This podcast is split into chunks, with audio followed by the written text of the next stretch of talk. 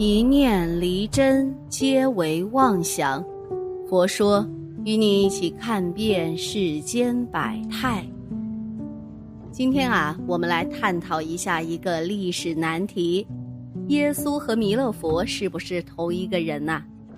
按说呢，耶稣是基督教的老大，弥勒佛是佛教大佬，二者水火不容，八竿子也打不着，怎么可能是同一个人呢？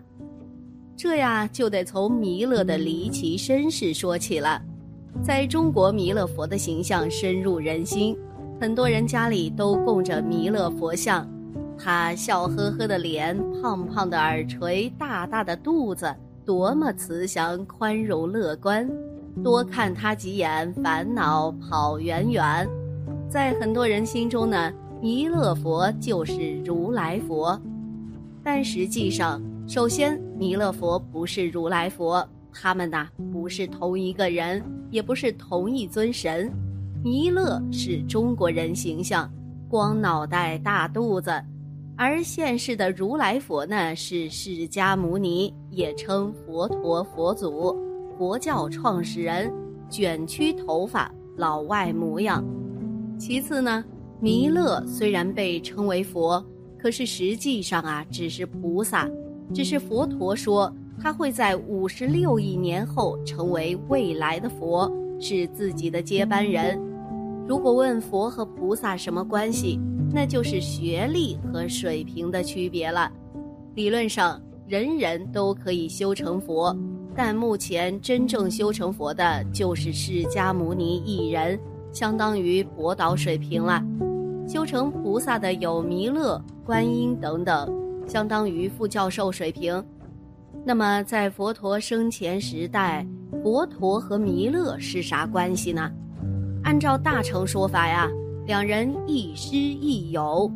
弥勒修炼比释迦牟尼还早呢，但这家伙呀讲究吃穿，好出风头，看重名利，所以进步比较慢，只修成了菩萨。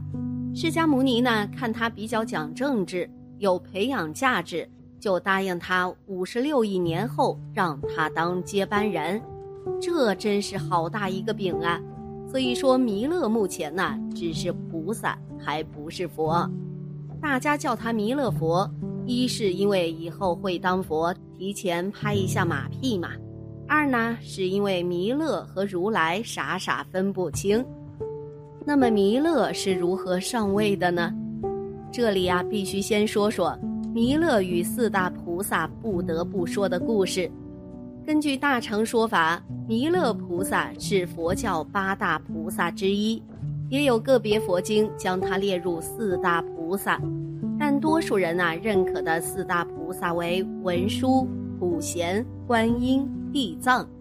但诡异的是，在大乘佛教经典中，四大菩萨比较固定，但八大菩萨说法各异了。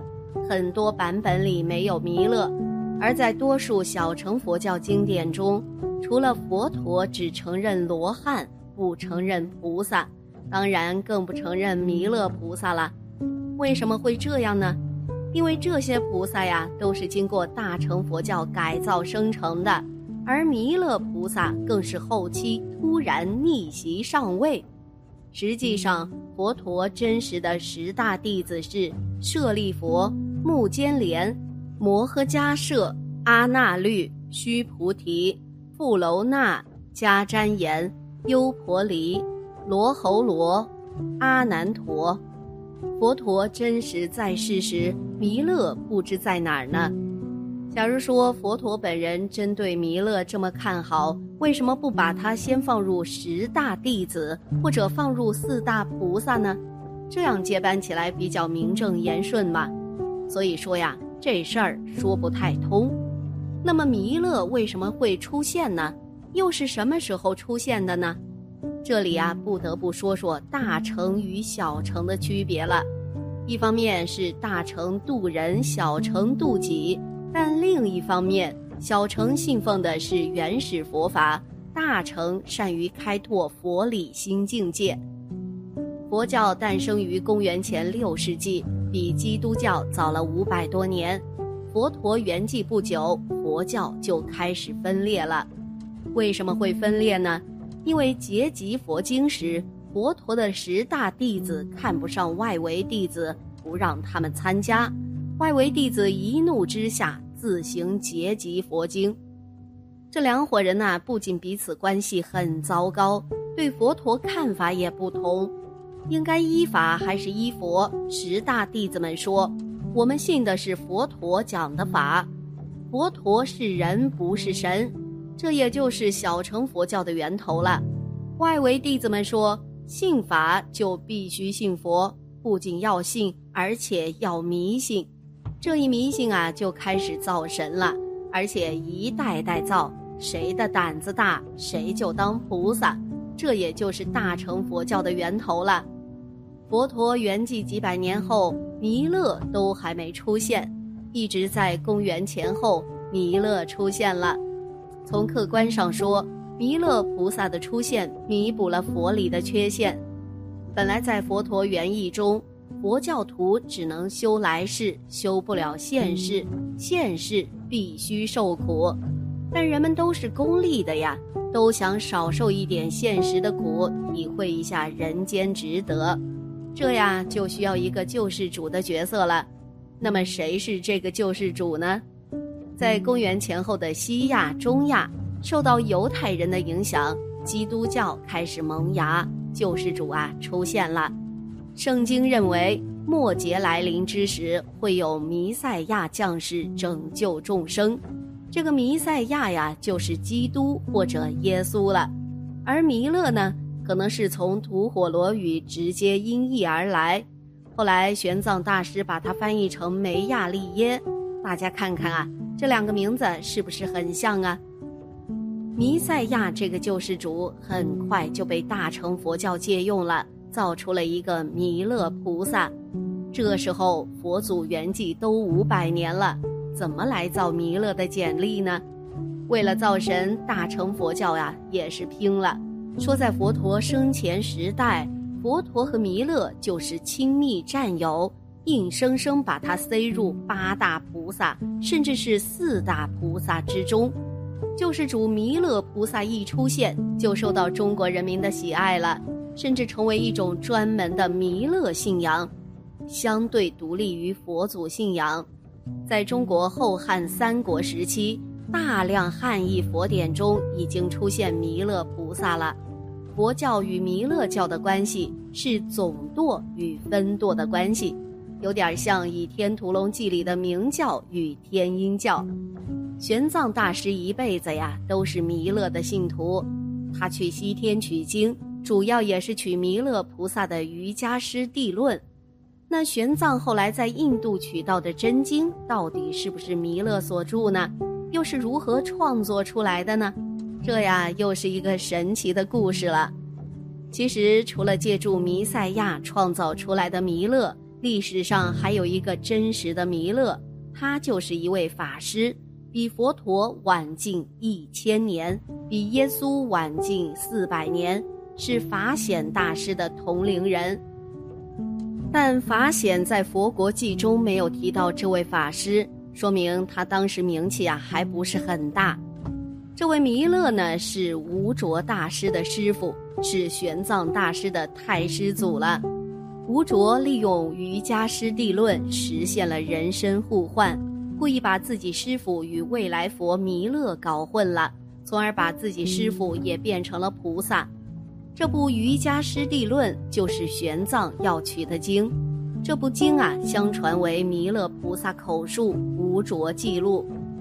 那么，按照一般说法，弥勒与佛陀是亦师亦友，都是公元前六世纪的人。吴卓是公元四世纪的人，中间隔了差不多一千年。即使真是弥赛亚这个弥勒口述的，那中间也是隔了四百年呐。那怎么口述，怎么记录呢？这种小事儿啊，难不倒大乘教派。据说吴卓半夜升天，跑到天上弥勒大豪宅。这个豪宅有多豪，有多大呢？整整占了一层天的兜率天。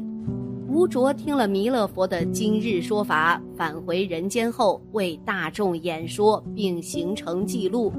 经过他这么一波骚操作呢，后世都认为《瑜伽师地论》就是未来佛弥勒菩萨所著，把几个弥勒呀搞混了。吴卓的弟弟世清也是一个厉害角色了，他原来学小乘，在吴卓劝导下改学大乘。成为瑜伽宗大师，师徒兄弟三人集团作战，结果都混上了菩萨，还把师傅拱成了未来佛。世清徒弟护法也混上了菩萨，而戒贤玄奘两代师徒貌似没有修成菩萨。他俩修炼瑜伽师地论时，印度啊已处于佛教晚期。没有徒子徒孙为他们造势，而玄奘更是卷入了政治，自己的嫡传四代而亡。玄奘回国后，作为弥勒正宗传人，又是一个集美貌与才华于一身的美男子，深受唐太宗李世民青睐，甚至成为一代国师。但在唐高宗李显上台后，玄奘被看作旧成臣。晚年呐颇为凄苦，那么弥勒信仰又是怎么逐渐衰亡的呢？最根本的原因是弥勒佛太容易被人所利用了。唐玄宗为了清除武则天的势力，就专门下令禁止弥勒信仰，而玄奘及其弟子窥基所创立的慈恩宗，不幸啊就是弥勒嫡传。因为弥勒佛作为拯救百姓于水火的未来佛，常常成为民间反抗的精神支柱。后来历代封建统治者又多次下令禁止弥勒信仰。那么弥勒菩萨的肚子又是谁搞大的呢？在玄奘那个年代呀，弥勒的形象还和如来差不多，一个中年又不油腻的老外大叔。后来中国人看到弥勒佛其实是布袋和尚的形象演变的。布袋和尚是奉化人，自称弥勒化身，身形胖，眉头皱，肚子大，不太说话，随地睡觉，常挑一布袋，见物就乞讨。